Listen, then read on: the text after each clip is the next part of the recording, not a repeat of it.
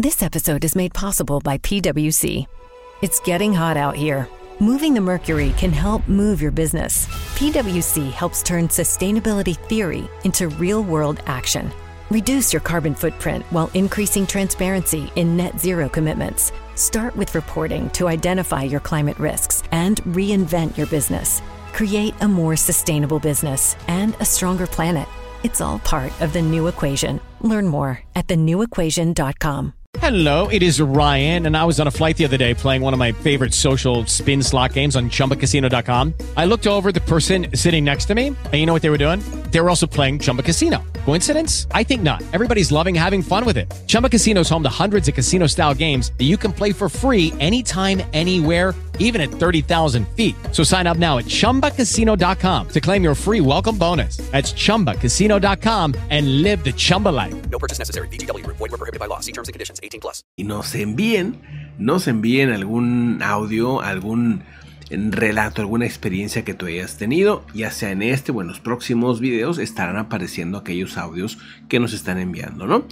Hoy tenemos historias muy impresionantes de lo que ha pasado en algunos casos en encuentros con supuestos ovnis que van más allá nada más del encuentro, sino que algunas ocasiones también van hacia lo paranormal. En Oregon, en mayo de 1950, un señor llamado es el señor Trent el señor Trent habría visto que en su granja fuera de un pueblo en, eh, llamado McMinnville, en Oregon, según dice, dice, él y su esposa Evelyn fueron los que vieron el objeto. Era una especie de disco metálico plateado.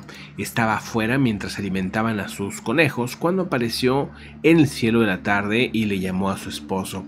Él salió y observó durante algunos minutos para después buscar una cámara y tomar algunas fotografías de este objeto.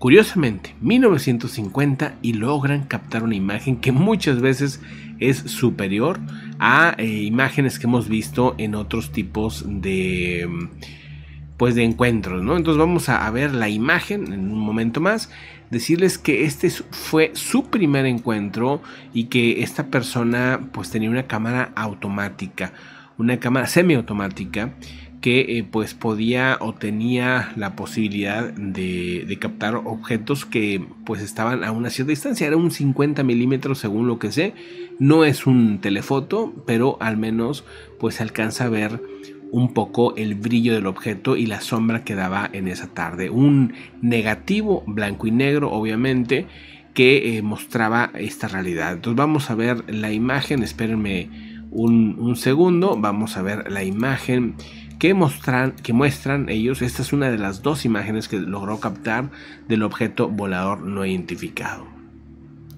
Con lo poco que les sabía de la cámara logró captar esta imagen que es impresionante. Déjenme me acerco un poco más porque alcanza a verse el brillo de esta imagen. Lo que sucedió después, por cierto, bien ahí en la parte de arriba se alcanza a ver un pequeño brillo que pues también te mostraría esta eh, pues bueno, que es como una especie de metal, ¿no? Lo que, lo que era este objeto, ¿no? Ahora, ¿de qué tipo de metal? Pues quién sabe, ¿no? Vamos pues a continuar con la historia, ¿no? Esta historia de esta familia, de estos granjeros, que cómo pasan cosas o cómo les pasan cosas a, estas, en estas regiones, ¿no? Es como que donde más se repiten. Y ellos eh, pues aseguraban que habían visto cosas extrañas, pero no en ese sentido sino que ellos habían visto cosas extrañas abajo, criaturas raras, aseguran que habían observado en varias ocasiones y por eso tenía la cámara. Quería ver si podía captar alguna de esas criaturas que él, decía, ¿no? Pero vamos primero al otro punto, ¿no? Dice, estaba afuera, bueno, si lo comentamos, tomó las dos fotografías, ya mostré una. Dice, antes de que el objeto tomara rumbo al oeste. Lo más llamativo y que pues le da más crédito a la historia es el comportamiento de los trenes. Nunca ganaron dinero con las fotografías. El señor dijo, estudienlas, hagan lo que quieran, no me importa eh, este, pues el, tema económico, ¿no? No es a lo que se dedica, ¿no? Y se tuvieron que ser convencidos por un reportero local para que las publicara este, en otra ocasión y les querían pagar dijeron que no, que no les interesaba no querían meterse con, con problemas con el gobierno, entonces dijeron que pues bueno, si, si algún día les tenían que decir que, vamos, si el gobierno les decía que tenían que decir que eran falsas, falsas, que ellos iban a decir lo que el gobierno les dijera, que ellos no querían broncas, que ellos no querían demostrar nada, que simplemente no querían problemas. Bueno. Eh, después eh, de varios años, después de unas 12, 13 años, empezaron a cuestionar a estas personas y empezaron a molestarlos mucho, los visitaban las granjas, empezaron a tener algunos problemas porque ellos aparte les habían contado a sus amigos que a partir de ahí habían tenido una especie de pues sentido extra en el que cada vez que un objeto de estos se acercaba ellos decían sentir como una especie de zumbido en los oídos. Y aquí es donde viene lo curioso, los perros que tenían y que habían estado presenciando duraron muchos años eh, siendo sensibles, digamos, o más sensibles a los sonidos y cuando había algo raro, Em, en el cielo, estos perros inmediatamente salían de la casa a ladrarles. Duraron así mucho tiempo, eh, ellos siempre, siempre defendieron que era pues real, pero al mismo tiempo no querían discusiones, no querían problemas, no daban ya entrevistas, vamos, se fueron cerrando, la familia este, granjera se fue cerrando porque pues, simplemente no querían, insisto, ni vivir de eso, ni meterse en ninguna, ningún problema. Evelyn y Paul Trent insistieron hasta siempre, hasta su muerte, que fue eh, uno de ellos muere en 97, otro muere en 98, insistieron que lo que habían visto era, era real y aseguran sus familiares que dentro de la familia había varias historias de ellos mucho más impactantes que ellas, o sea, de las cuales ellos nunca quisieron hablar. Se sabe que uno de esos objetos había estado regresando por semanas después de este encuentro, pero que ya no quisieron tomar fotografías para no meterse en broncas.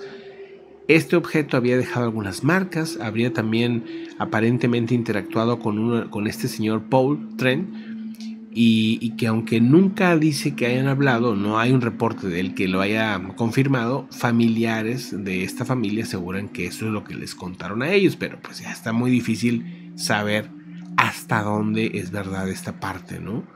1950, el mismo año, unos meses después, un gerente de béisbol de las ligas menores eh, llamado Nick se convirtió en la primera persona en, lograr, digamos, este, no solamente capturar, sino de demostrar que había objetos que estaban llegando a estas zonas de Estados Unidos. Esto en Montana, muy al norte, zonas rurales otra vez. Porque más allá de la imagen, lo interesante de este personaje es que él tenía conocimientos, tenía cercanía con militares de una base de la Fuerza Aérea de Estados Unidos y dice que no solamente pudo captar a algunos objetos brillantes en el cielo con su cámara de cine de 16 milímetros, sino que también eh, logró pues que estas mismas imágenes las estudiaran los eh, militares, que las estudiaran pues los, los expertos en esta, en esta área, ¿no? Entonces, este, espérame tantito, que andaba, andaba, un mosquito que acabo de tomar. Este, bueno, este personaje asegura que fue fue una, base de la Fuerza Aérea de Malmstrom, ¿no? Así es como se llamaba.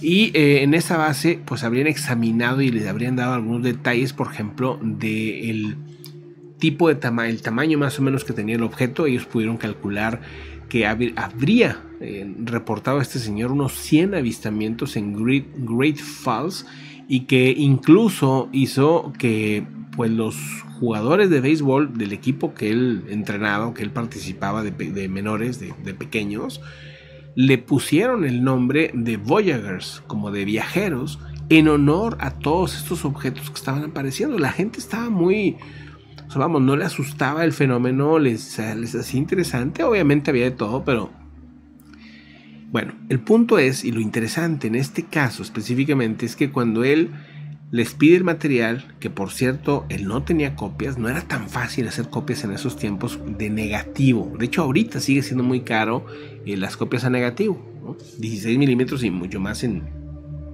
en 35, ¿no? Entonces, él hace el pedimento de regreso, ya que habían hecho las pruebas, y se la regresan.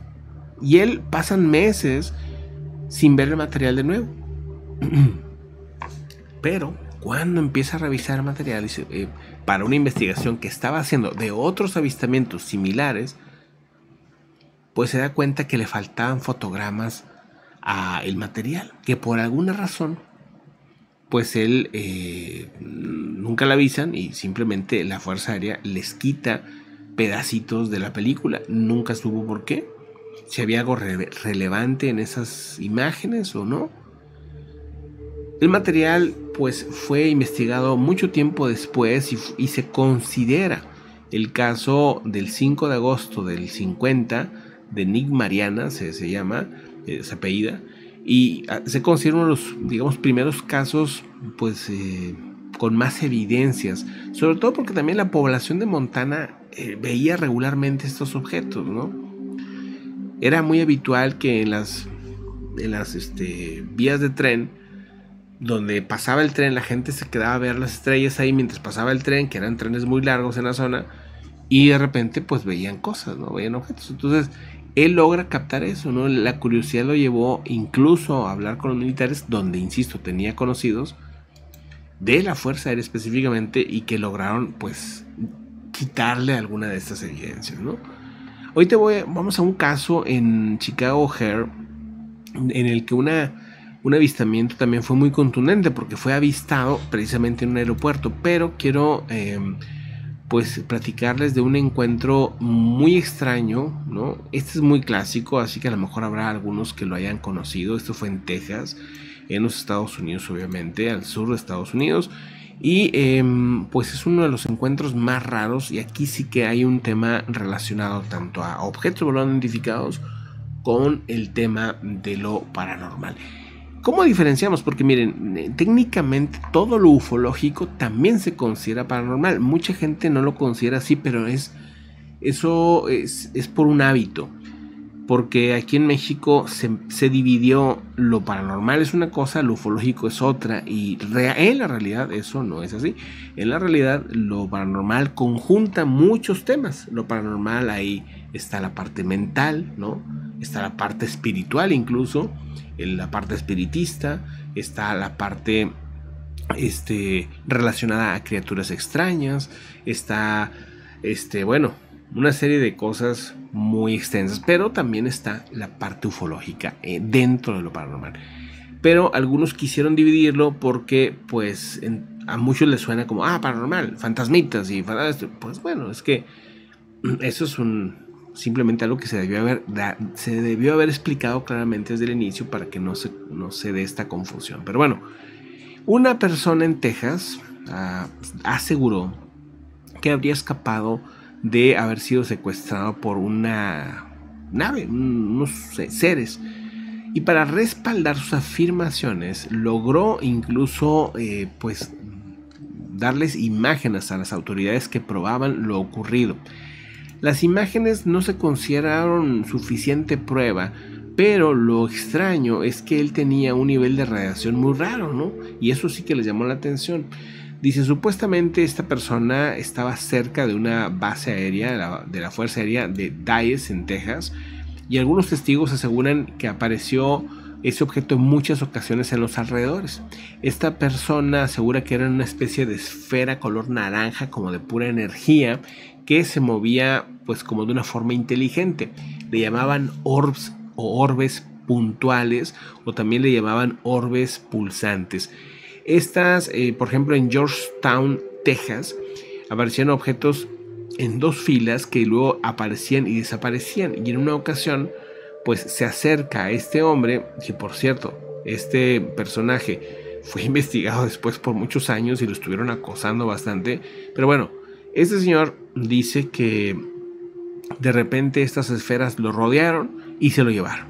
Y que así lo trajeron dando vueltas en diferentes puntos de Texas y luego lo soltaron para volverlo a capturar en el mismo instante y llevarlo a otro lugar, como si estuvieran jugando básicamente. Eran tres, tres como criaturas y él traía una cámara consigo, logra captar algunas imágenes que pues esas nunca se revelaron, son imágenes que él dice que les dio a la Fuerza Aérea, pero pues es difícil demostrarlo si no las ha querido enseñar y, o él no tiene copias, no lo sé. Él, él dice que estos objetos se alineaban y que cuando se alineaban cobraban o tomaban una velocidad muy fuerte como si su energía se uniera, la energía de las esferas. Cada una de las esferas tenía una criatura y él iba en una de ellas, la del medio. En una de esas, cuando están cerca de, uno de los eh, orillas de esta zona de Georgetown, él eh, siente como pues podía moverse más, ya no estaba como tan entumecido, algo le hacían para estar como todo paralizado y en ese momento él dice que traspasa la esfera ¿no? Y que así como la traspasa, cae varios metros, pero cae de una forma como suave, como si ellos tuvieran algo que si alguien se cae del, lugar hace que pues como que bajes a un nivel de gravedad distinto. Entonces dice que él no se golpea ni nada, es pues, lo que dice. Y a partir de ese, de ese día, él aseguraba que cuando este tipo de objetos estaban cerca, él podía escuchar como una especie de voces él no sentía la esfera o no sentía un zumbido, sino él escuchaba voces, pero voces que él no entendía, ¿no? Voces, pues tal vez en un idioma distinto o algo así, pero escuchaba las voces como si trajeras un, un chicharito estos de los celulares, ¿no? Para poder llamar por teléfono, un Bluetooth y esto, pues él sentía que tenía eso, no sabe por qué lo estuvieron estudiando, eh, lo estuvieron molestando y acosando. Llegaron estas personas, este, los famosos o supuestos hombres de negro, ¿no? Que nada más le hicieron preguntas, no lo amenazaron ni nada, pero dice que en sus preguntas se asumía una, onda así medio agresiva, ¿no? Como, como de esa agresivo pasivo, ¿no? Como si no te creo, pero necesito la información, una cosa así, ¿no? Más bien. Entonces, este personaje, pues no quiso que se hablara mucho de él, trató y esta información pues la estuvo circulando en, estos como sitios donde se habla mucho de estos temas de forma anónima y la historia pues ha circulado y se ha vuelto importante porque hay personas que han vivido cosas o experiencias similares en Texas, ¿no? De estas esferas naranjas que vivieron lo mismo, ¿no? Esta como abducción y que los llevaban a diferentes lados sin hacerles aparentemente nada, pero que pues tienen esa sensibilidad extra de escuchar supuestamente estas voces, ¿no? Bueno, vamos al caso de George, eh, de Chicago, de Illinois. Es un caso, este es muy famoso porque pues se da en un aeropuerto y, me parece interesante contarlo. Yo creo que hace mucho lo, lo platiqué. Chicago es un, lugar que, que, se me hace muy interesante, la ciudad eh, como que más importante después de Nueva York y tal vez después de Los Ángeles, ¿no? Creo que es Chicago pero también al mismo tiempo, como, como es la tercera tal vez, ¿no? Pues tal vez por eso no se, no se habla tanto de esa ciudad. Hay un caso muy interesante porque se dio en medio de todos, un incidente en el, eh, pues creo que es el aeropuerto principal, el O'Hare, eh, que es pues el que yo conocí. Y esto sucedió, por cierto, en las mismas fechas que yo andaba ahí, o sea, yo creo que unos meses de diferencia. Por eso a mí me gusta mucho este caso, porque chinos, a punto de haberlo conocido.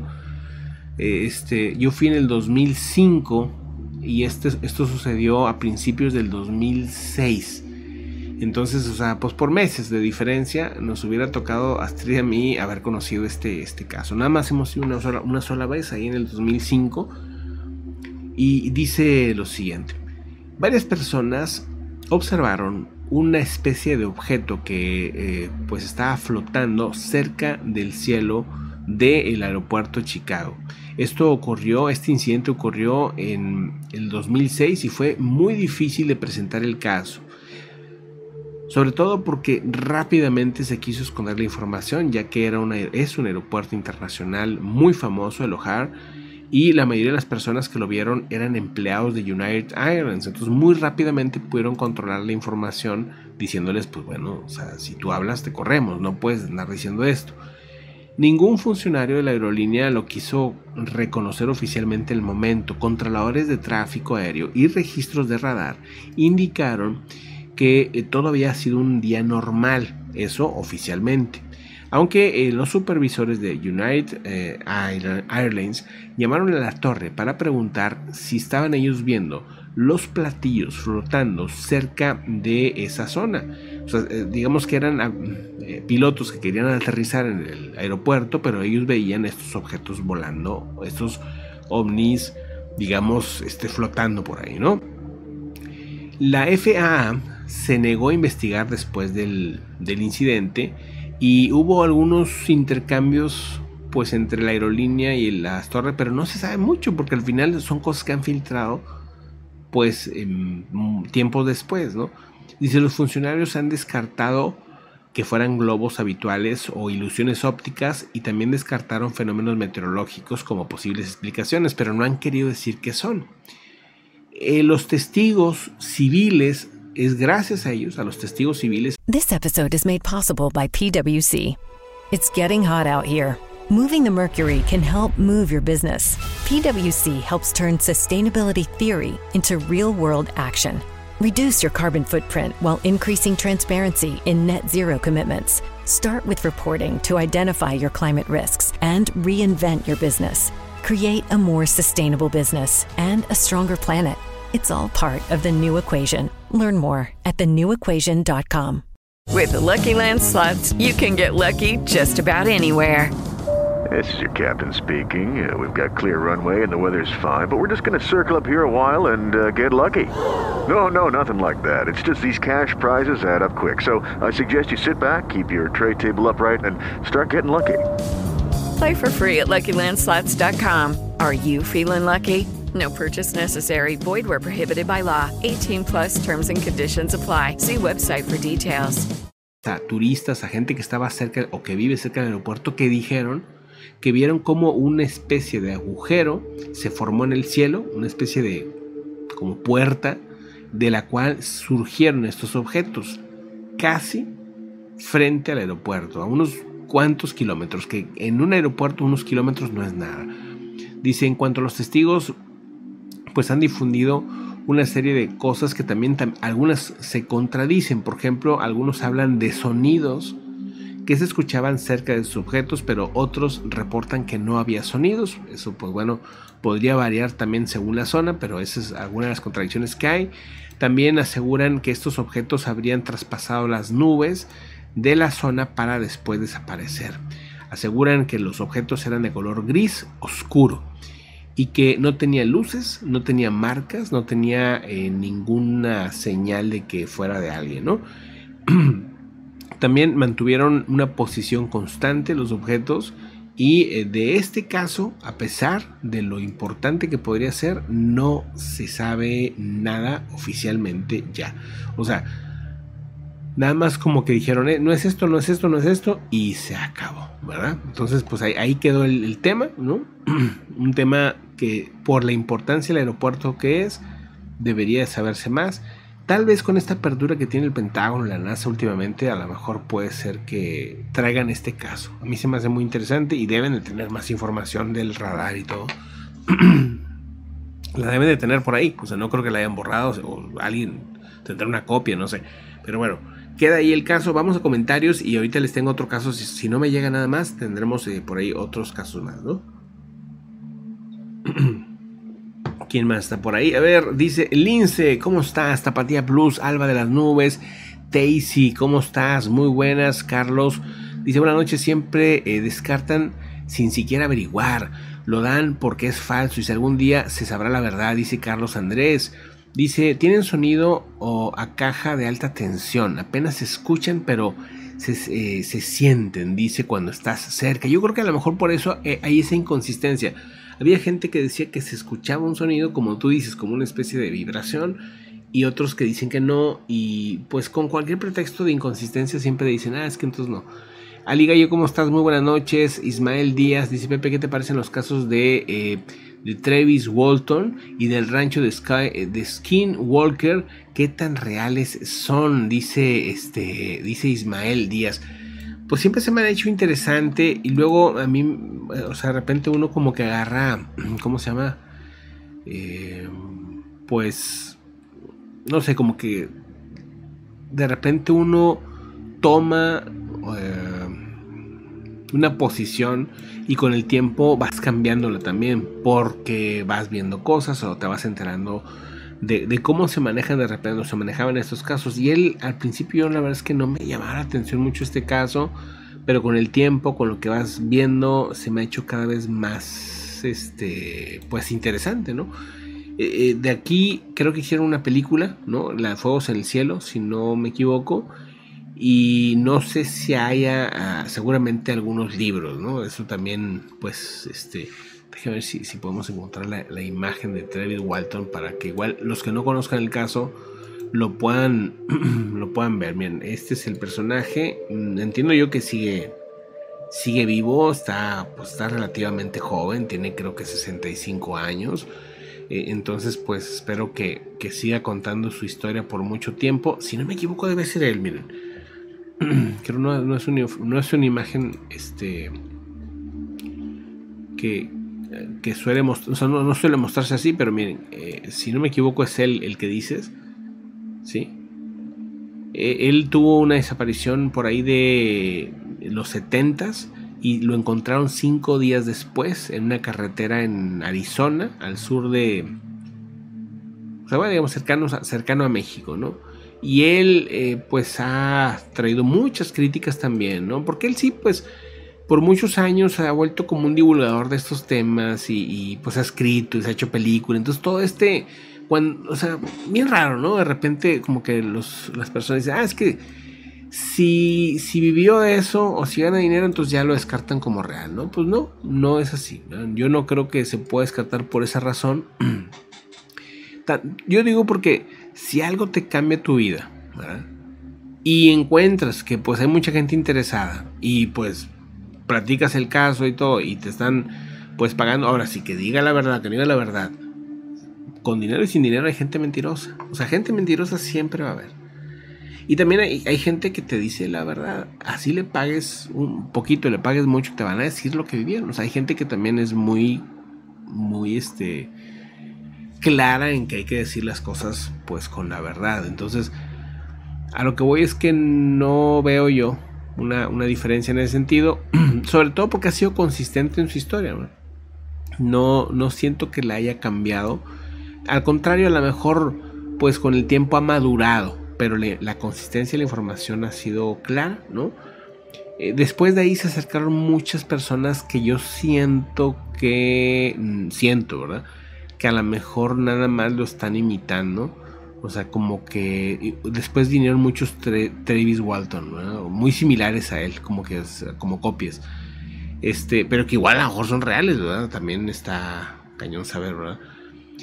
Hay muchos casos similares a él y también pues este no todos coinciden en algunas cosas de cómo fue la, la experiencia, ¿no? Por ejemplo, en, cómo recordar el caso, en cómo eran los objetos. O sea, ese tipo de detalles pues sí varían un poco, ¿no? También otra cosa que me llama, según el, pues, el relato este, él eh, describe, ¿no? A unas personas, a unos seres como de una apariencia blanca, sin cabello, sin pestañas, sin cejas, este, con cabezas y ojos muy grandes, con eh, narices y bocas extremadamente pequeñas, orejas pues también súper pequeñas y que cuando, o sea, esa descripción es similar a los grises pero distinta si se fijan, o sea, a pesar el color es distinto, si tiene orejas, si tiene nariz, muchas veces a los grises los ponen sin nariz, ¿verdad? Y en esta ocasión pues eh, este personaje dice que sí tiene nariz, eh, él también explica que tuvo un estrés postraumático, que es lógico que lo haya tenido por lo que él vivió, y, sí está también pues la evidencia de que lo tuvo, de que de hecho tuvo histeria por un tiempo, entonces pues tuvo así como varios problemas mentales después, también no fue tan fácil, ¿verdad? O sea, y mucha gente no ve esa parte, ¿no? O sea, no ven ese trauma y no ven todo ese trabajo de, tal vez meses o años de, histeria o de cierto tipo de como traumas que traen ellos. Pues estas personas que han tenido esos encuentros no, no siempre la viven tan, tan fácil, ¿no? Aparte, pues siempre, siempre, siempre, siempre, siempre habrá gente que los tache de locos y que los trate mal y que así. habrá otra gente que los respete, pero habrá otra gente que no. Y a mí, pues me hace que mucha gente, pues no, tampoco vemos esa parte, ¿no? O sea, es como interesante, ¿no? Eh, dice Walter, eh, bueno, dice Walter, no, Carlos, dice, hace poco leí una noticia de China que se abrió un portal en plena vista, ¿tú crees que, es verdad? Ya uno sabe qué creer con tanta información. Mira, yo no he sabido de algo contundente, sí sé cuál dices, pero no he visto así como una evidencia que, que mostrara algo, algo más. Mm, también yo creo que es posible, pero no siento como que es como nos lo imaginamos en las películas, creo yo, ¿verdad? Este, he visto algunos avistamientos súper raros, no yo en persona, sino en, en, videos, cosas que circulan desde hace mucho, donde se abren nubes y lo de la nube sale el objeto o los objetos, como si, yo no sé si sea como que un portal o un tipo de camuflaje o qué será, pero yo digo, no había nada. Y luego de repente se empieza a generar como el, así de la nada, tú viendo cómo se va haciendo una nube muy grande. Y luego de repente empiezan como a salir objetos. Eso sí lo he visto varias veces. Entonces siempre he pensado que tal vez pues esconden como esa posibilidad de portal. Y en el, en el caso de Chicago parece que no se escondió, sino que nada más simplemente apareció como una especie de portal supuestamente que de ahí salieron los objetos del O'Hare, del O'Hare, ¿no? Del, del portal este. Eh, este dice, Travis mencionó que en la película exageraron demasiado con lo que pasó en la realidad. Sí, sí he visto eso. O sea, también es verdad. O sea, al final una película tiene que recuperar sus ganancias y basarse demasiado en la perfección de la realidad suele ser muy aburrida. Entonces, para una película Hollywood, ¿no? Entonces, pues lo que hacen es eso, es exagerar un poco o mucho, ¿verdad? Depende del director, pero ahí sí, cuando tú ya das el derecho a la película, pierdes un poco la historia real. Y yo creo que también por eso se llevó críticas, ¿no? Qué bueno que él lo diga, ¿verdad? Pero dice Lindsay, hay gente que dice que los grises eran súper buenos y otros que son malvados. Siempre hay esas historias, ¿no? De, de ambos lados. Hay más como que de malvadones, pero ¿qué onda? Costum Manía, Vicente, la moderación. Qué gusto, Vicente, pues haber platicado contigo. Ahí me tenías con el pendiente. Este, de hecho, pregunté al grupo de roteros ahí que qué onda, qué onda andabas, que si sabían de ti. Qué bueno saber de ti, Vicente, que estés bien. Saludos a tu familia. Y, qué bueno que te des una chancita estar aquí en el en vivo. Dice Pepe, ¿has tenido alguna experiencia ovni? Pues nada más la que he relatado ya un montón de veces, ¿no? De la, más contundente, ¿no? La más así que no puedo explicar y que fue muy cerca aparte, pues esa que me pasó en diciembre, ya perdí el año, por ahí lo debo tener anotado, pero pues fue fácilmente entre unos 6 a 8 años, ya, ya llovió, fíjate. O sea, aquí, aquí en este lugar tenemos, ya vamos para 4 años, 5 años, por ahí. Y, fue en una casa anterior, entonces fácil son 6 años, 7 años, 6, 7, 6, 7 años puede ser. Este, por la edad de los niños también podría saber. Eh, el video lo, tuve mucho tiempo en la ruta. Eh, hubo un tiempo también eh, este, que pues no hablamos de misterio y todo eso y fuimos poniendo en privado o quitando videos y así. Entonces igual no sé si lo tenga, pero por ahí a lo mejor anda. Donde pues simplemente uno de mis hijos es el que me dijo, ¿qué será eso, papá? Y yo vi, pues, un globo, la verdad. Y mi primera respuesta fue esa, un globo. Es lo que le dije, pero me quedé viendo como, ah, está raro. Porque un globo se mueve y está fijo. Y es un globo metálico, ¿no? Pero un globo, pensé yo. Y luego ya veo el tamaño y digo, no, espérame, esto está muy grande. O sea, no estoy diciendo exageradamente grande, pero pues, a lo mejor el tamaño de un auto, no puede ser. Difícil como quieras saber, yo le calculaba unos 50 metros, podría equivocarme, pero pues más o menos lo que no había nubes, entonces pues no había tampoco, este, tampoco tanta perspectiva de, alturas y esto. Pero dije, pues bueno, más o menos yo unos 50 metros, ya me clavé en, observarlo, traía a uno de mis hijos en carriola, este, de estas de carreras grandes como que son para correr. Entonces, este, pues estaba muy bien amarradito y todo y pues él estaba semi dormido porque ya estaba así como que estaba bien relajadito, estaba muy a gusto el clima, clima soleado, pero fresco porque era diciembre, entonces estaba muy a gusto, ¿no? Y, este, y el mayor pues estaba jugando aquí alrededor en los juegos típicos de que el columpio, así estaba ahí pegadito conmigo. No había nadie casi en el parque, básicamente el parque solo para mí. Y había, y eso es un, tema que casi no he dicho, los que conocen el caso desde el principio sí lo saben una cosa rara es que antes de eso había una familia toda vestida de negro. Una familia aparte rubia. Digo, no es que no existan los rubios aquí en Nuevo León, claro que hay muchos güeros. Pero una cosa es güeros y otra cosa son rubios, ¿no? Esos eh, rubios son menos, ¿verdad? Son raros de ver, No, es todos los días. güeros y muchos, rubios, ¿no? Entonces ah, era una familia rubia, eran dos niños, según recuerdo, y una señora rubia. Eh, todos ahí en el parque más o menos nos conocemos, o si no nos conocemos nos saludamos como quiera, buenas tardes, buenos días, ¿cómo están? Porque es un parque pues de una colonia que está junto a otro parque muy grande y son todos muy amables, de verdad. Todo el mundo saluda, o al menos un poco, ¿no? O sea, si tratan de saludar. Entonces, como éramos los únicos, pues yo le dije así como que, ah, buenos días, una cosa así, nomás. Y la señora y los niños nomás se quedaron viendo así sin reaccionar. O sea, yo, bueno, no pasa nada. Hay gente que no saluda, pues está bien. Entonces eh, estaban aparte alejados, ¿no? O sea, y entonces, pues, bueno, pues el parque es más o menos grande. Y, el parque, te digo, es una extensión de un parque como de 3 kilómetros, es larguísimo. Entonces es un parque con, con la extensión, digamos, de otro parque más grande. Entonces, pues la, la señora, me acuerdo, si no hay esa si, es de la gente que no saluda, que no nada, pues lo lógico es que, pues cada quien, ¿no? O sea, no, no, no hay confianza como para pegar. Si el parque está solo y está enorme, y, nosotros estamos viendo ahí la, cosa esta, esta persona se pone, haz de cuenta que te puedo decir, aquí, o sea, a esta distancia, así viendo también, pero siempre sin, sin establecer relación de plática ni nada, simple así pegadísima, pegadísima. o sea, incomodidad, obviamente, ¿no? Entonces me muevo para otro lado para ver más a gusto y se acercan otra vez, ¿no? Mi mamá me da atención ese comportamiento y ahí estaban viendo, pero no dicen nada. Todo el tiempo que estuvieron ahí, nunca hablaron, ni entre los niños ni nada. O a lo mejor hablaban así. Nunca escuché sus voces. En un parque solo es raro para mí fue raro. O sea, bueno, es un punto de aparte a lo mejor. Igual, igual era una familia muy rara nada más y ya.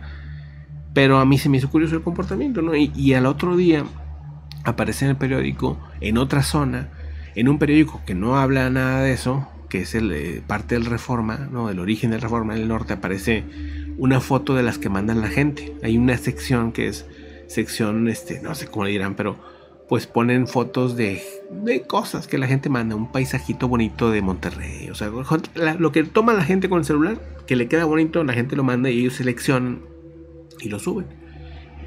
Y en esa ocasión pusieron al siguiente día una foto del ovni que yo vi, de cuenta, ¿no? Del objeto es, y le ponen esfera en el cielo, le ponen nada más, no ponen ovni ni nada, ¿no?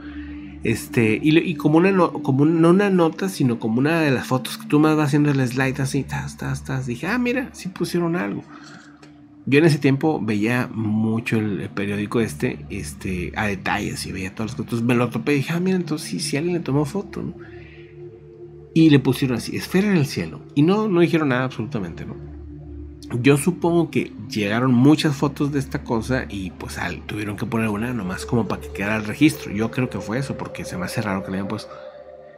Y, lo que yo vi es esa esfera que se multiplicaba. O sea, de una esfera que yo creí que era un globo, se convirtió en otra, y en otra, y se fueron convirtiendo en muchísimas esferas al mismo tiempo, formaban un arco, y ese arco después avanzó hacia más al sur, si ya estamos en el sur, más al sur de Monterrey, donde yo sabía que estaba mi hermano, entonces le hablo a mi hermano, este, entonces le digo, checa este lugar a ver si alcanza a ver si este, bueno, le pregunté si estaba, si estaba en el punto en que yo creí que estaba, si me dijo que sí, dije, salte y observa el cielo a ver si ves este, estos objetos, los vio así muy de lejos, pero los alcanzó a ver, dije, no, pues ya como quiera, con eso me, me confirma que ya van para allá, pero si estuvo ahí mucho tiempo parado, pues no pueden ser globos.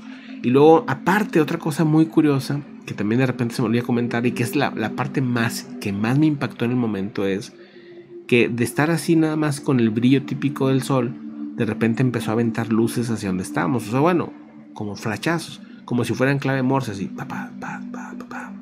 así, pero si estuvo como, no sé, unos segundos, 15, 20 segundos, así estuvo aumentando luces, luces como Digo, a ver si no me están, nos están hipnotizando aquí, a ver si... Pero pues así está, y luego se acabó. Y ahí es cuando salieron las esferas. Y luego es cuando, ya cuando acabó el proceso de las esferas, es cuando se movió hacia el sur. Y una forma muy lenta, o sea que si tú lo ves y no ves todo eso que yo vi raro, tú podrías decir, ah, unos globos. O sea, yo es lo que hubiera dicho. O sea, si lo veo formado en, forma de arco, diría, ah, mira, unos globos de estos de quinceañera, ¿no? Así que se forman los arcos de globo. No sé, hubiera pensado cualquier cosa. La verdad es que no me hubiera llamado. Por eso yo digo, pues, si estuvieron circulando ahí las imágenes, las las esferas, nadie. Porque no van bien despacito. Tienen una esfera, esfera perfecta como un globo. O sea, puede parecer un globo pero sí, como vi todo ese proceso, todo ese cambio, dije, no, hombre, acabo de ver el mejor avistamiento de mi vida y no nada superado ese avistamiento hasta ahorita de lo que yo he vivido, que son pocas cosas, pero pues, y lo en 15 días después volvimos a ver al mismo objeto en forma pero triangular, más lejos y ya no vi el proceso de transformación, nomás ya estaba puras esferas en forma de triángulo a una altura mayor y nada más en lo que lo vimos, hizo esto, se fue para arriba y hasta que desapareció. Este, que también pues fue... With the Lucky Land slots, you can get lucky just about anywhere. This is your captain speaking. Uh, we've got clear runway and the weather's fine, but we're just going to circle up here a while and uh, get lucky. No, no, nothing like that. It's just these cash prizes add up quick. So I suggest you sit back, keep your tray table upright, and start getting lucky. Play for free at LuckyLandSlots.com. Are you feeling lucky? No purchase necessary. Void where prohibited by law. 18 plus terms and conditions apply. See website for details. Lucky Land Casino asking people what's the weirdest place you've gotten lucky? Lucky? In line at the deli, I guess? Aha, in my dentist's office. More than once, actually. Do I have to say? Yes, you do. In the car before my kids' PTA meeting. Really? Yes. Excuse me, what's the weirdest place you've gotten lucky? I never win and tell. Well, there you have it. You can get lucky anywhere playing at LuckyLandSlots.com. Play for free right now. Are you feeling lucky? No purchase necessary. Void where prohibited by law. 18 plus. Terms and conditions apply. See website for details. 15 días después, mismo parque, pero en, eh, en otra posición muy hacia arriba del Cerro la Silla, ¿no? El, el objeto de eso. Y el parque ese que les digo está precisamente en el mero Cerro de la Silla. ¿verdad? De hecho, el parque se llama Parque La Silla, porque pues es, es un parque, bueno, si dije 3 kilómetros, pero 3 kilómetros la parte del donde yo, yo vivía. Pero realmente el parque es más largo todavía, se llega hasta otro municipio. Es que es como una extensión, es un río, el río La Silla, entonces hicieron un parque alrededor y de repente une a parques de colonias, ese parque se une a otros parquecitos, entonces está, se cruza la calle obviamente, pero está como, como unido, ¿no? Yo lo siento así. Entonces está, está bonito para caminar, por cierto. E, este, pero fue muy bonita la experiencia, muy padre. Dice, cuando, cuando viste las pirámides de Teotihuacán, en verdad se siente otra energía diferente, un lugar muy enigmático en nuestro país. Y definitivamente, eh, de las que he visitado, de las que más me han gustado, eh, me, fascina, la que más, más, me fascina por la sensación que me genera Escobar, este, ni siquiera Chichen Itza, ni Teotihuacán. En segundo lugar, yo pondría Monte Albán en Oaxaca. Y luego en tercer lugar pondría Teotihuacán. Y luego en cuarto lugar pondría Chichen Itza. O sea, Chichen Itza, a lo mejor porque tanto turista que ya como que te, o sea, no, no sé, como que no te conectas tanto, pero Cobá para mí es lo, mejor, es así que increíble, ¿no? Esa, esa, yo creo que ido unas 3, 4 veces a Cobá, la verdad es que sí es muy, muy especial, pero me faltan muchas, me falta, este, pues todo lo de Tabasco, me faltan varias de, de, Yucatán, que también son varias que no, que no he podido ir, me faltan algunas de Oaxaca, este, pues sí, sí, o sea, es que son una, en, Chiapas, por ejemplo, en, y en otras regiones del sur del país, pues no, no, yo no, conozco Chiapas todavía, por ejemplo, ¿no? Entonces me faltan conocer muchas. Ya, ya más adelante, pues iremos visitándolas, ¿no? Y viendo qué sensaciones nos dan. Este dice, em, ¿dónde está? Dice Pepe, que por Pepe, ¿qué tiempo estuvieron esas personas en el parque? Mm, eh, buenas personas, por cierto, nunca las volvimos a ver. Este, y estuvieron, pues, durante todo el avistamiento todo el avistamiento hasta que se acabó y nosotros nos fuimos y las personas ahí se quedaron. Sí, nada más. Sí, no, quién sabe, a lo mejor estaban de luto y por estaban de negro, no sé, pero se me hizo súper raro el comportamiento pues, este, y, exactamente el avistamiento, ¿no? Porque cuando lo que me han dicho la gente que, que, anda mucho en el tema de avistamientos y que tiene buenas experiencias, me han dicho, siempre que veas algo, algún avistamiento importante, empieza a recordar qué había alrededor, qué vista alrededor, qué sensaciones hubo. O sea, no nada más es la experiencia del avistamiento, sino siempre hay algo detrás de esto que pues también podría estar raro. Entonces, cuando me acordé de esa, este, ese consejo que me habían dado, pues empecé a recordar y dije, ah, pues sí, esta familia estuvo muy, o sea, esta experiencia con esta familia estuvo muy rara, ¿no? Algo curioso al menos. Dice, este, dicen que encontraron ruinas en, ¿dónde, en dónde, Lince? Por favor, dinos. Dice, en la era prehispánica sabrían algo del espiritismo. De fin, yo, a mí me queda clarísimo que sí, ¿verdad? O sea, que, que sí eran personas muy conectadas a, a las energías, a los espíritus, a las almas, a todo este tema, ¿no? Yo creo que sí.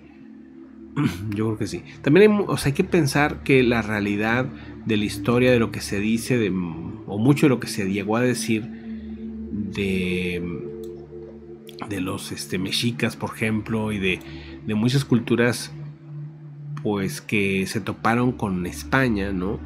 Pues muchas de las historias y muchas de las cosas que entendemos en ese momento son la versión de, pues, de España, ¿verdad?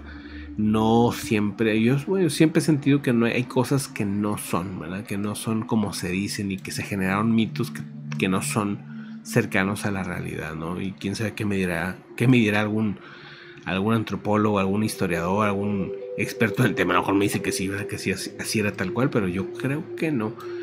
Y, este, pues me, me dio una sensación muy distinta de lo que nosotros creemos que son los mayas cuando estuvimos viviendo por allá tuvimos oportunidad de platicar varias veces con mayas. Y pues platicábamos de todo, no, no, no, era como que hablábamos nomás de misterio ni nada, para nada.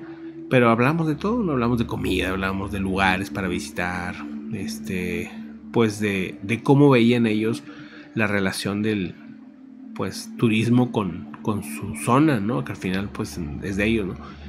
Y y pues con el tiempo fuimos encontrando muy, muy buenas historias y alguna vez hablé con un jefe maya que es como el, pues bueno, el, es como una especie de brujo, jefe, que, que aparte él es como jefe de una institución muy grande de indígenas de México y creo que de Latinoamérica, una, no sé cómo está la onda, y ahí me explicó él, pero la verdad es que, que ya hace, hace mucho muchos años y fue una pre-entrevista, no me dejó grabarla. Pero sí, pues estuvo buena, fue una comida, entrevistas y platicado. Pero sí, este. las historias más buenas eran, eran con, con, mayas, pues que no vivían en la zona turística, sino que vivían en otras zonas y que siento que se abrían más a, contarte cosas, ¿no? Entonces nos platicaron, por ejemplo, historias de aluches muy interesantes pero eh, extraordinarias. O sea, bien, ya lo, platicamos en otra ocasión, pero sí estaban muy buenas sus anécdotas, ¿no? Este, ¿qué onda, Francisco? Dice, eran pleiadianos. Dice, ah, pues los describen así, ¿no, Francisco? Los describen como rubios, ¿no? Siempre. No, no, no, la verdad que no sabría decirte, pero pues sí fue raro, no sé, o sea. O sea, lo que sí es que no me sentí nervioso nunca, ni nada, no, simplemente, pues yo estaba emocionado viendo esto y, que estaba padre porque lo estaba compartiendo ahí con los niños. Bueno, el más chiquito estaba bien dormido ya en ese punto, eh, o sea, y, al, y el otro, pues, ya en un punto también estaba jugando, ¿no? De hecho, él es el que lo ve. Yo al principio, aunque me decía que ahí estaba, yo no lo veía, no lo veía. Y me decía, no, sí, es, es, esa cosa que está ahí hasta que ya puse más atención y entonces vi el objeto y era impresionante porque dice, está enfrente de mí y el cielo estaba perfectamente azul, no había nubes y no lo veía hasta que no me dijo y hasta que no insistió en que ahí estaba, ¿no? Y ya fue cuando lo vi. Entonces estuvo también curioso eso, ¿no? Sí, estaría bueno, Rafa estaría, estaría bueno y tenemos rato que no platicamos de eso. Apocalíptico dice, cuando viste las pirámides de Teotihuacán, en verdad se siente otra. Sí, la verdad es que sí, o sea, se siente algo raro. No sé, será por, insisto, que siempre están llenas de muchísima gente y no lo sentí tan tanto en Teotihuacán ni en Chichen Itza, a pesar de lo impresionantes que son. Sí he visto que hacen meditaciones y todo, y pues a lo mejor así podría ser más interesante, pero cuando yo he ido siempre van llenos de, banda, ¿no? Este, entonces no sé, ¿verdad? No, no, yo creo que me hubiera dado cuenta si, si estuviera, me estuviera sacando fotos, no hay bronca, o sea, pero no, o sea, no sé, o sea, no traía nada, o sea, como que no me hubiera dado cuenta. Yo siento que me hubiera dado cuenta. Pues quién sabe qué onda, ¿no? Te dieron superpoderes, pues no, pues que me avisen cuáles, nomás para saber. Este, pero sí estuvo bien, eso fue la, la, parte más bonita, lo de las, los flachazos fue algo muy alucinante, la verdad es que no... Porque todavía si el objeto eso hubiera estado ahí, se hubiera ido despacito, como que te queda todavía la duda de... ¿Y qué tal si, si, si era un globo? Y, y si hiciera, o sea, como que te puedes tratar de, de boicotear la experiencia, pero pues así ya con eso ya no, ya no había manera, porque el sol despejado, cuando no hay, no hay nubes, este, en Monterrey, a pesar de que era, era, diciembre, es muy fuerte, o sea, es muy, es muchísima luz, estás andas así y no traíamos lentes, entonces pues era como que mucha luz, mucha luz. Entonces cuando una luz sobresale y te logra flashear a pesar del sol, dices, pues oye, ¿qué luz, qué luz traes tú? Eh? O sea, una luz bien potente tiene que ser. Tiene que ser un flash. Porque si tú de lejos, de muy muy lejos, ves un flash de día, no, me se ven a pi. O sea, no, no, no se siente nada. O sea, no, sí era un flashazo. Flashazo. O sea, si era este. Eh, eh, bueno, y es, ahí es cuando saco el celular. O sea, cuando, cuando está el flachazo ya y que estaba formándose la cosa. Entonces yo cuando grabo, pues ya está formado el... O sea, fue cuando yo reaccioné como de que, oye, pues ¿qué estoy haciendo? Necesito sacar el celular y grabar esto, ¿no? Un celular, pues, este, de hace ocho años, ¿verdad? Pero pues seis años, siete años, no sé, insisto. Por ahí debo tener guardada la fecha seguramente. Y espero que tenga el video también, espero yo.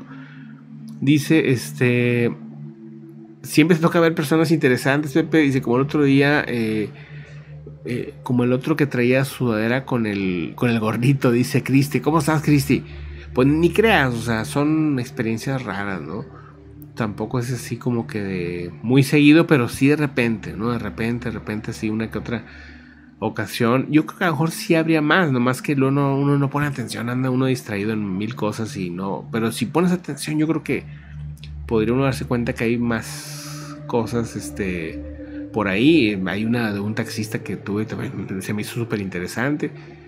Este, que siempre, siempre he pensado que no era un taxista normal, sino que era pues algo más. O sea, este, ese, ese caso creo que ya lo he platicado. Eso lo, digamos de las anécdotas que, tengo para un, libro de relatos que, que, estoy haciendo hace mucho. No, sé cuándo lo voy a terminar, la verdad es que no, no tengo fecha ni nada, pero este, ese caso lo describo ahí porque me gustó mucho y porque después he sabido de casos similares, ¿no? En, taxis, en encuentros especiales, digo yo, ¿no? Como personas que luego de repente te dan un consejo que te, no sé, que está muy bueno, ¿no? O que te describen cosas que nadie te había descrito de esa manera o así, o sea que, bueno, son interesantes. Dice este, eh, ¿qué más? ¿Qué más? Dice Pepe, ¿no, ¿y no tienen un telescopio en casa? No, y fíjate que es que no, no, no le veo mucha utilidad, la verdad. Digo, más que sea para temas astronómicos, sí, para ver la luna y así. Pero para un para andar buscando ovnis con un telescopio es, no sé si, si alguno que haya usado telescopios me va a entender, pero el telescopio para tú llegar a ver lo que quieres, uff, te tardas mucho. Entonces tú ver, ver cosas con movimiento es imposible, o sea, es que es imposible, o sea, un telescopio pues es su ángulo es tan tan tan tan cerrado que para que tú le tienes al punto que quieres ver es complicado es difícil. Entonces no sirve de nada más que para ver estrellas y ver la luna y así. Y ves la luna, apenas ves la luna, estás así, cinco minutos o dos minutos, ya se te movió la luna. O sea, la luna, pues no la sentimos nosotros que vaya tan rápido, pero cuando lo ves en telescopio, pues está moviéndose un angulito y con ese microángulo que se movió, ya no lo ves en telescopio. Y ahí vas otra vez a mover. Ahí está, ahí está, ahí está, chégale, chégale. Ahí está, uno, dos, tres minutos, pum, ya se te movió otra vez. Entonces, es un rollo. No, eh, lo que sí es un plan, ¿verdad? que no lo he hecho porque pues todo cuesta, ¿no? todo cuesta. Pero eh, hay un plan de comprar un cierto equipo específicamente para eh, hacer documentales y que tiene la ventaja ese equipo en específico que puede captar cosas de noche como casi ninguna cámara. Entonces es, este, espero que la sigan haciendo para cuando se pueda. Son cámaras muy caras, ¿no? Estás hablando de por lo menos ahorita, ahorita andan fácil unos 60, 70 mil pesos, más los lentes, más el equipo extra, o sea, es un billete, o sea, se te van fácil 100, 150 mil pesos en eso, entonces pues, o sea, no, la cámara que tenemos aquí andará en 13 mil, 14 mil pesos, imagínate, y es una muy buena cámara, pero no son 60 mil pesos nomás por el cuerpo de la cámara, Entonces, este, son cámaras que tampoco son no son las más profesionales, las, profesionales realmente cuestan millones, o sea, me refiero así para hacer documentales tipo Netflix, así, o sea, son cámaras, pues, como ya marca Arri, por ejemplo, ¿no? Busquen la, marca Arri para que vean lo que cuesta una cámara, y eso nomás la, el cuerpo, este, más los lentes, más esto, más. Por eso normalmente una productora, una casa productora renta las cámaras por los días de producción y así ya no te cuesta tanto, ¿no? Pero en el caso de las cámaras que andan en los rangos de la que yo estoy buscando, pues son cámaras más comprables porque pues sí, a la larga sacas el, o sea, te, vamos, vas a recuperar el costo con los videos que se hace, pero ya una cámara demasiado grande ya es, ya es muy difícil, más que vendas tu proyecto a Netflix o a o cosas así, tal vez puede ser que recuperes algo, ¿no? Pero si no, es, por eso cuando dicen, ah, es que nunca captan videos de buena calidad, pues que las cámaras siguen siendo muy igual de malas que hace 20 años. O sea, realmente las cámaras buenas, buenas, no han evolucionado mucho. O sea, han evolucionado en píxeles, pues sí, pero un píxel aunque lo veas, uh, o sea, si tú tomas una foto a 2 kilómetros, 3 kilómetros, no vas a ver nada. Por más que extiendas, extiendas, extiendas, no ves casi nada.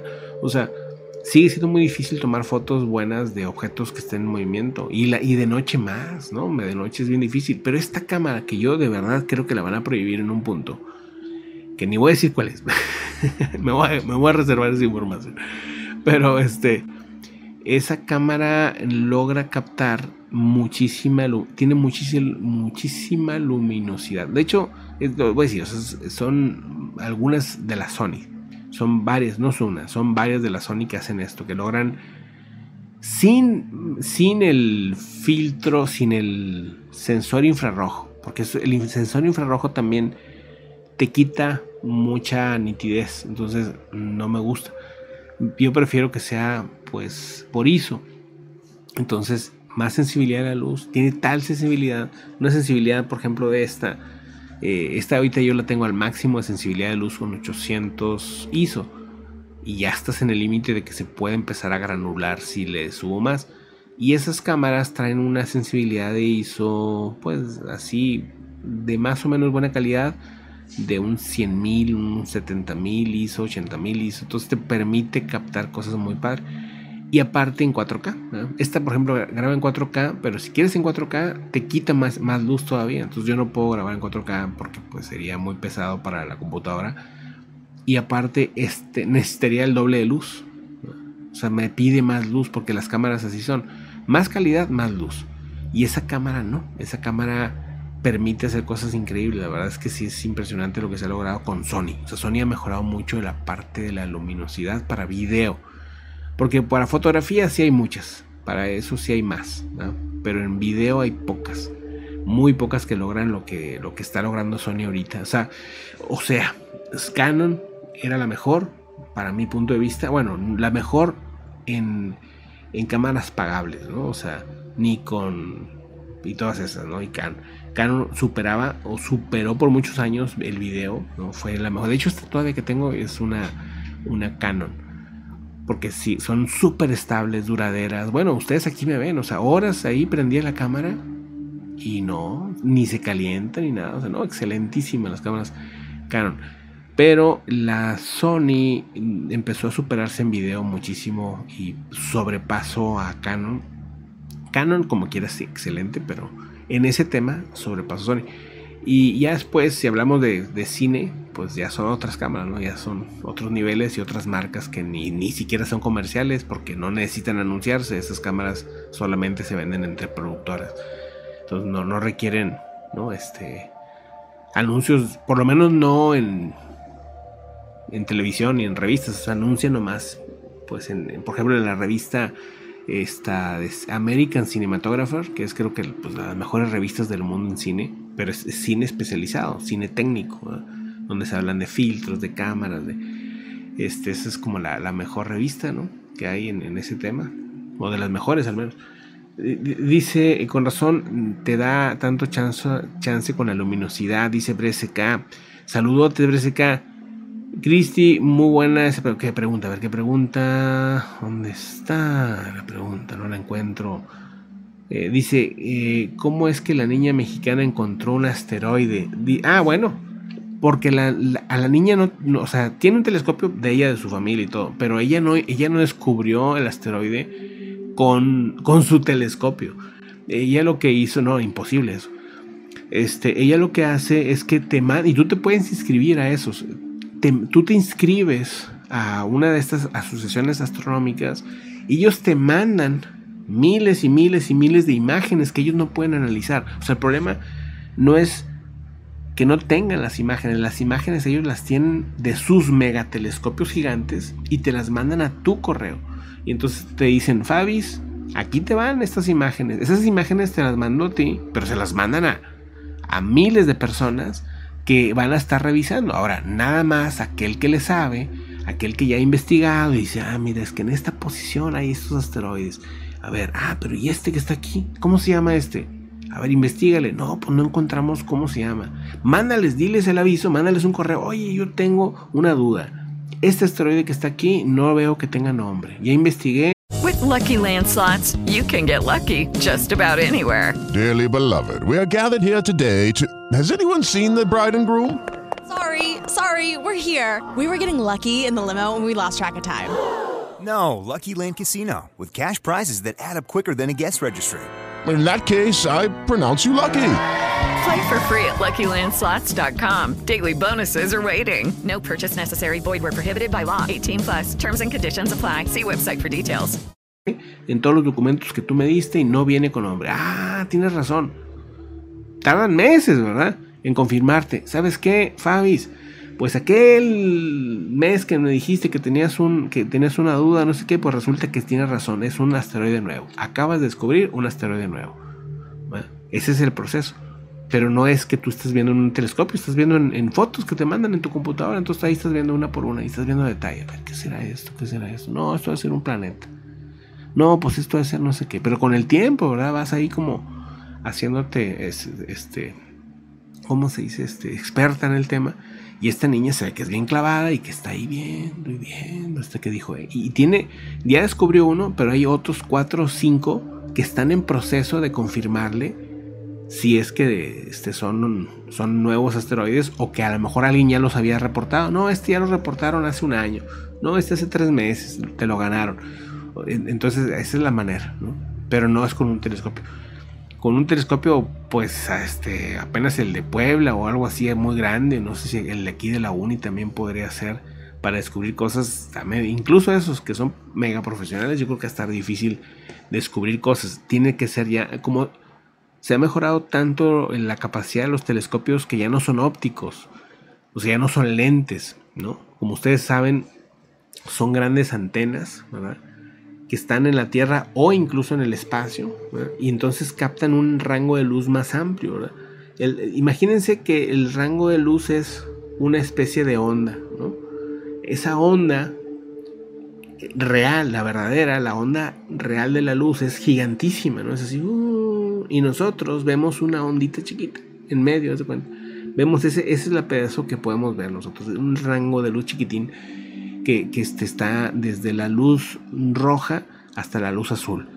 O sea, ese es el, rango, ¿no? Y pasa por el verde, pasa por el amarillo, y pasa por todo hasta que llega al azul y pum. Entonces, después del azul que sigue, ¿no? Pues el ultravioleta y no sé qué, y muchísimos rangos más. Y abajo del rojo, ¿qué sigue? Abajo, pues infrarrojo. Y así va para abajo. Y van un montón de, de luz. Y el rayo de X y las ondas de radio. Todo eso sigue siendo un rango de luz que para nosotros no es visible. Para nosotros no es visible, pero con esos telescopios pues sí lo podemos ver perfectamente, ¿no? Con sensores especiales que detectan esa luz y eso está padrísimo porque pues ves cosas que no sabíamos que estaban ahí. Ah, mira, esto, esto que está aquí, pues no, pues es que no lo podíamos ver, ¿no? O sea, era imposible con nuestros ojos. Entonces, este, ya no necesitas, ya no necesitas, este, ¿cómo se llama? Lentes para ver, ¿no? O sea, lentes ópticos. De hecho, ya hay cámaras que por ahí todavía, y hay una que se comercializa por una marca rarísima que un, un amigo tiene una, tuvo una cámara de esas. Una cámara previa a esas, porque la de él todavía tenía lente. Pero es una, una marca así muy Tesla, ¿no? En cuanto a que es muy futurista y muy innovadora. No me pregunten el nombre porque no, no. Pero es una esfera. O sea, la cámara esta que les digo es una esfera. No tiene lentes, es una esfera literalmente. Y capta las ondas de luz de todo lo que hay en el ambiente y lo traspasa a una computadora y lo crea la imagen de las ondas de luz que hay alrededor. Entonces lo que tú ves es la realidad. Tú ves, ah, mira qué bonita foto, una foto normal. Nada más que la foto la puedes mover. O sea, se cuenta que la puedes ver 360 grados, pero no nada más eso, sino que tú puedes ver qué hay detrás del vaso, por ejemplo. ah, cañón, pero si, si la cámara está atrás, ¿cómo puedes ver lo que hay detrás del vaso? Ah, porque capta todas las ondas de luz que hay alrededor también. Entonces puede ver, no, no todo detrás al 100%, pero puede ver un poquito. Se da cuenta que puedes, puedes hacerle así, como... Eh, eh, o sea, puede ser un poquitito un lado, un poquitito al otro lado. ¿Para qué sirve la cámara? No tengo idea. O sea, o sea, ¿qué utilidad pudieras tener en la realidad? Porque entiendo yo que sí la tienen a la venta. No, la verdad es que no, no. Mejor cosas de seguridad, que pudieras ver un poquito más un lado, un poquito más al otro. Pero es una cosa de nada, ¿no? O sea, no, no tienen tampoco tanta capacidad. Pero bueno, ya no salimos del tema. No es que me emociona eso. Dice, este, según yo quiero comprarme una Canon para bloguear. Está buenísima para bloguear. Este, cuesta, dice, pero uno, dice, cuesta 1200 dólares la Mira, Cristi, eh, te recomiendo la que yo uso. Esta es la M50. Es la, cámara, la cámara que yo uso. Ya no es nueva, o sea, tiene ya pues, como cuatro años que salió, fíjate, no es nueva. Pero es de la que más usan los youtubers. Al día de hoy siguen, sigue habiendo que, gente que saca comparativas y que dice, pues vamos a compararla con la M50 con la nueva cámara que salió. Y, no, no, es que gane o, no gane, simplemente es que es excelente cámara. La verdad, yo nunca he tenido una cámara tan talachera como esta. Y he tenido cámaras más caras que esta. O sea, esta no es la más cara. O sea, porque como también me dedico a la producción y eso, este, pues hemos tenido cámaras, pues yo creo que la más cara que hemos tenido, como unos 3 mil y pico de dólares fácil. Pero pues ya no es necesario porque ya no estamos saliendo a producir, más que salga algo así muy muy de pedido, pues sí, no lo podemos hacer. Pero ya no doy el servicio así que diario, no, nada, o seguido, no, para nada. Entonces, este, si me piden algo muy específico, yo hago como todas las productoras, rento, tengo mis casas de renta, o sea, de confianza, digamos. Entonces yo les rento la cámara a X, eh, casa de renta y ellos me dan un super precio y pues yo puedo tener una cámara de la más alto nivel por 2-3 días o lo que dure la producción y así. Pero esta, la M50 es la que uso yo, la que me están viendo por ahí, este ha salido muy buena, o sea, muy muy buena. Una cámara mediana, no, pequeña, diría. Pues es así, más o menos. La cámara es pequeña realmente. Pero para bloguear está ideal porque no se calienta, no es duradera. la verdad es que a veces se nos olvida. O sea, de repente, o sea, le tenemos tanta confianza, no la bañamos también. Trato de no hacerlo, obviamente. Pero de repente, de cuenta, empiezo en la mañana, ¿no? Yo tengo ya todo listo, no sé, a las 9 está ya la cámara prendida, luces, todo, por si hay una noticia importante en el momento, ¿no? Y si no, pues ya como a las 10, 11 empezamos a grabar, ya que tenemos todos los reportes listos. Más que haya algo urgente, pues grabamos el momento, ¿no? Pero está la cámara prendida desde las 9 de la mañana. Y no la apagamos, yo creo que hasta ahorita no se apaga. O sea, bueno, si nos salimos de casa, pues sí, se apaga, se guarda todo, ¿no? Pero si no, se mantiene prendida por casi todo el día, sin parar. No, no, nunca, jamás hubiera podido hacer esto con la, la Canon, las Canon que he tenido anteriores. Ninguna una hora, dos horas y ya están bien calientes y ya ando broncas y todo, ¿no? ¿Quién sabe qué les... porque luego ha habido cámaras nuevas que no le han podido igualar en eso. Entonces, muy recomendable al día de hoy, a pesar de que no es nueva, la M50. ¿Cuándo, ¿Cuánto andará la M50? Es lo que no sé. Ahorita no sé. Debe haber bajado de precio también. M50 Canon. precio, vamos a ver. M50 Canon 12.000 anda. Pues sí, más o menos lo que nos costó. Yo creo que hasta la conseguí, sí, no, como en 12, 13 por ahí. Este, pero sabes que ahorita te la venden con más lentes, se me hace ahora que estoy viendo. Cámara M5, ah, no, mira, acá está, ¿qué es esta? Esta- Ah, no, esta es la 7 T7. No, Canon eh, M- M50 15800. 15800 está, ah, mira. Entonces todavía sigue siendo más o menos el mismo precio que la compré. Yo creo que yo la compré como en 13, 14. No creo que la haya comprado en 15. Pero pues a lo mejor va a decir este que sí. Este ya tiene mejor memoria, pero... mm, sí, creo que un descuentín por ahí de 17 a 14, 15. Pues sí, no, se da cuenta que no baja. Mira, cuando tú ves que una cámara con tantos años como esta no baja de precio, a pesar de que hay muchas nuevas. Bueno, esa la T7, no sé qué, Rebel. No, yo no la compraría. O sea, y hay muchas nuevas. Esa es mucho más nueva que la M50. Y esa está en 12 mil y trae más lentes y bolsa y memoria. Y te, te ven. ¿Por qué? ¿Por qué? ¿Por qué creen ustedes que la M50, después de tantos años, la siguen vendiendo al mismo precio?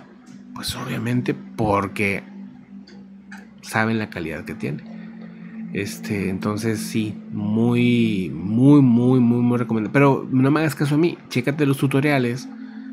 Eh, a mí me gustan mucho, eh, pues quién te puede decir como esta iJustine, pero no me acuerdo si ella hizo de, de esta cámara, pero si te, ya te vas a animar, me dices y te busco los videos que he visto de la M50 y te los paso.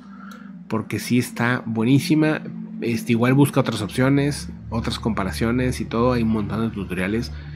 Pero esta es de las más como, bueno, os digo, la, la que usamos, ¿no? Con la que transmitimos diario. Sobre todo si piensas hacer videos largos y así, pues esta es la, es la, la buena, ¿no?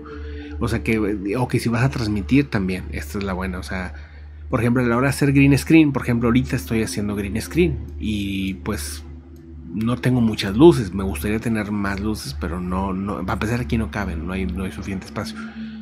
Eh, para poder hacer un green screen más amplio, pues tendría más luces. Pero por ejemplo, ahorita no se nota mucho, lo siento yo que no se nota tanto el green screen. O sea, si quito los filtros del green screen, mira, se vería así. Déjenme lo quito. O sea, ahí está. Ese sería el, el video sin screen. Y, y, tengo la imagen cortada. Esta es la imagen completa. Miren, aquí estoy haciendo, quitándole la ilusión. Ah, este, déjenme pongo la imagen como es completa, ¿no? Esa es la cámara completa. Ahí está, miren. Sea, ese es el estudio normal que ustedes ya conocen, ¿no? Pero este green screen se mueve por un lado y se mueve todo un tubo arriba, ¿no? Y se mueve. Una invención que hicimos nosotros, una cosa que hicimos nosotros. Pero no nos gustaba este formato completo para cuando nada más estoy yo, ¿no? O cuando nada más está Street.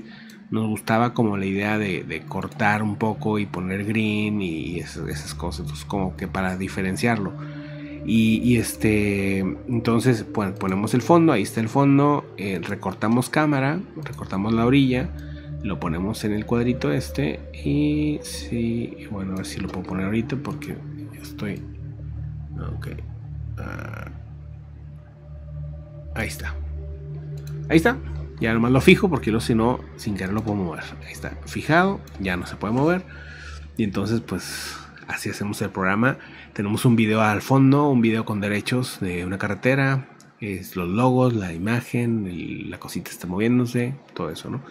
Y es, es, así es como hicimos este. Nos falta la intro, no tenemos la intro en la ruta ni la salida tampoco, por eso me voy y me despido y me quedo así como que adiós y pues ya nomás cortamos. No hemos alcanzado a hacer, no ha habido tiempo, entonces este, pues ya después hacemos el outro y la intro y todo el rollo. Bueno, pues ya nos salimos del tema, ¿no? Pero, pues bueno, este, sí, sí, este, cuando quieran preguntarme todo lo que sea de YouTube, me, me dice. Dice, ¿cuál es la mejor cámara para sacar fantasmas? Las cámaras viejas, estas de, Handycams, las cámaras viejas de Handycams que, que tienen infrarrojo son las ideales. Y te lo digo por experiencia, no mía, sino mi hermano. Él, él tenía una de esas cámaras, ya no se venden, pero se venden usadas en Mercado Libre y son muy queridas por la comunidad del misterio. Entonces, esas cámaras lo que hacen es que tienen un foquito arriba que es de luz no visible para nosotros, pero es luz infrarroja. Entonces avienta la luz infrarroja y tú andas con la cámara viendo lo que la cámara eh, te permite ver con esa luz. Y, este, entonces, eh, mi hermano, yo la verdad tenía mis dudas de que se pudieran ver esas cosas hace ya unos años. 2012 creo que fue cuando él tenía esta cámara. Y entonces él eh, vivía en Cancún. Entonces él, en el patio había algo. Había algo. La pared altísima, o sea, altísima. Esas casas tenían las paredes enormes. Entonces no había manera de brincarse, ¿no? Había algo ahí, ahí en el patio, chiquitito el patio, pero había algo. Y un perro que era, por cierto, un perro impresionante, o sea, un súper inteligente, que veía cosas. Nosotros sabíamos que el perro era vidente. La, estaba cañón ese perro. Después les platico por qué sabemos eso. Porque ya lo, he platicado varias veces. Pero bueno, el punto es que este perro estaba insistiendo que había algo, que había algo, que había algo, que había algo. Entonces, bueno, pues van y dicen, pues vamos a grabar con la cámara. Y le hacen así nomás, ¿no? Me hubiera, encantado que lo hubieran hecho más suave el, el corrido, ¿no? El barrido así. Pero le hicieron zoom, zoom, zoom. Así, ya se acabaron. Y ese video, no, fue el primer, eh, fue el primer video, creo, de lo paranormal que hicimos en la ruta verde, fíjate. Este, entonces, pues dijimos, no, pues ahí está, ¿no? Eso es, es lo que fue y es, el, el, es lo que pasó. Entonces, pues, este, me lo manda, me dice, creo que hay algo. Y yo, ah, no. O sea, yo, yo siempre empiezo del lado escéptico y casi siempre, pues, acabo por no, no encontrar nada y ya. Pero en esta ocasión fue mi sorpresa. O sea, la verdad es que la, la, mayoría de las veces que me mandan cosas así, pues no suelo, suelo o, o, o, es muy es muy poco lo que se ve y pues es como me quedo como indeciso. Pero en esta ocasión, pues es que se ve, o sea, se ve que hay una señora parada así literalmente con el huipil, ¿cómo se llama? El, el vestido maya, ¿no? Que tienen. La señora pues tiene una característica física cuerpo maya, ¿no? De, también tienen un, tipo de cuerpo así. Uh, la señora de pelo largo, huipil, así, se ve la figura, ¿no? Y, y, pues metí el video en el Final Cut y fuimos viendo foto por foto. Yo solo me puse a ver si foto por foto, foto por foto, para ver la silueta de la señora, si había tridimensionalidad, si había sombra, si no había sombra. O sea, la, la señora estaba ahí. ¿verdad? Este, y pues quién sabe qué habría pasado o lo que sea, pues este, pues son casas nuevas, ¿no? posiblemente era algo del pasado, no sé. Así la señora se cuenta, y aparte, o sea, se alcanza a ver que la señora voltea, o sea, no es nada más la figura de la sombra, sino que alcanza la tridimensionalidad que da cuando tú volteas. No es nada más una sombra, ¿no? Sino es como que hay un, hay un movimiento físico de un cuerpo normal, es, entonces se me hizo bien interesante, bien, bien interesante. Ahora, eso es para captar cosas como fantasmagóricas, pero lo, ufológico, pues también puede ser con eso, pero es que muchas veces ya no te alcanza, o sea, la, esas cámaras ya no te alcanzan porque son de muy baja calidad, entonces cosas lejanas ya no se ven bien feas, entonces este...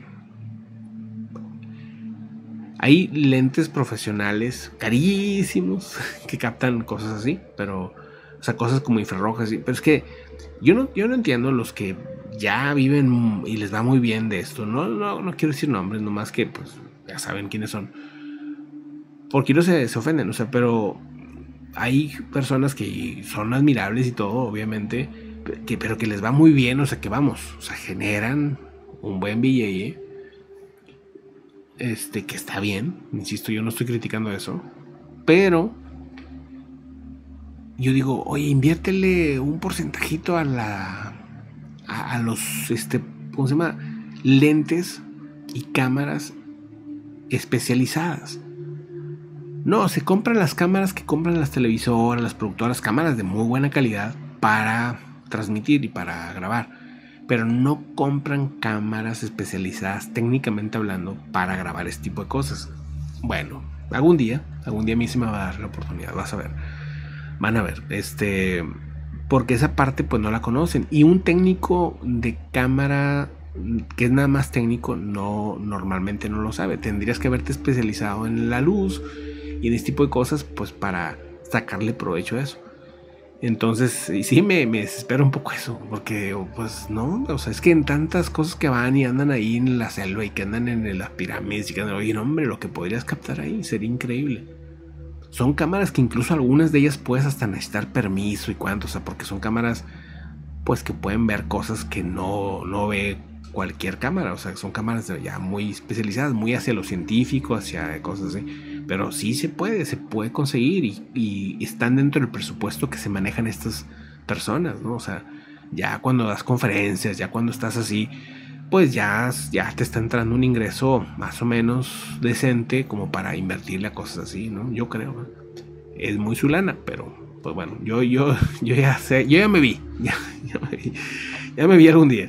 Este, dice, bueno, ya, lo, ya nos vamos, dice, hay un video donde alguien hizo un mega zoom a un supuesto ovni y se ven dos figuras dentro de una nave. Sí, muy bueno ese video, BRSK. Yo, si es el que es así como como una forma de luna. Qué buen Bueno, o sea, a mí me gustó, me gustó el, que tuvo la visión de decir, vamos a acercarnos, acercarnos, a ver qué pasa y qué padre que lo hicieron. Y hay varios videos de ese tipo de objeto, ese ya lo he visto ese objeto, o sea, como, no yo, sino que he visto ya videos de hace muchos años con esas figuras como de luna. Ese objeto es como dentro de los, dentro de la casuística, como dicen los españoles, es algo que es algo que se repite, ¿no? Entonces eso me da cierta veracidad a ese video. Oigan, bueno, me despido. Débora, ¿cómo estás? Muy buena. Saludotes, Luis Ferebre, SK, este, Ismael, bueno, a toda la comunidad, muchísimas gracias. Manden sus relatos y, y, bueno, conforme vayan llegando, los voy poniendo en los próximos videos en vivo, ¿ok? Muchísimas gracias por acompañarme, muchísimas gracias por estar aquí en la comunidad. Seguimos conversando. Un abrazo, hasta luego. Y no hay, no hay outro, no hay salida, así que pues bueno, adiós.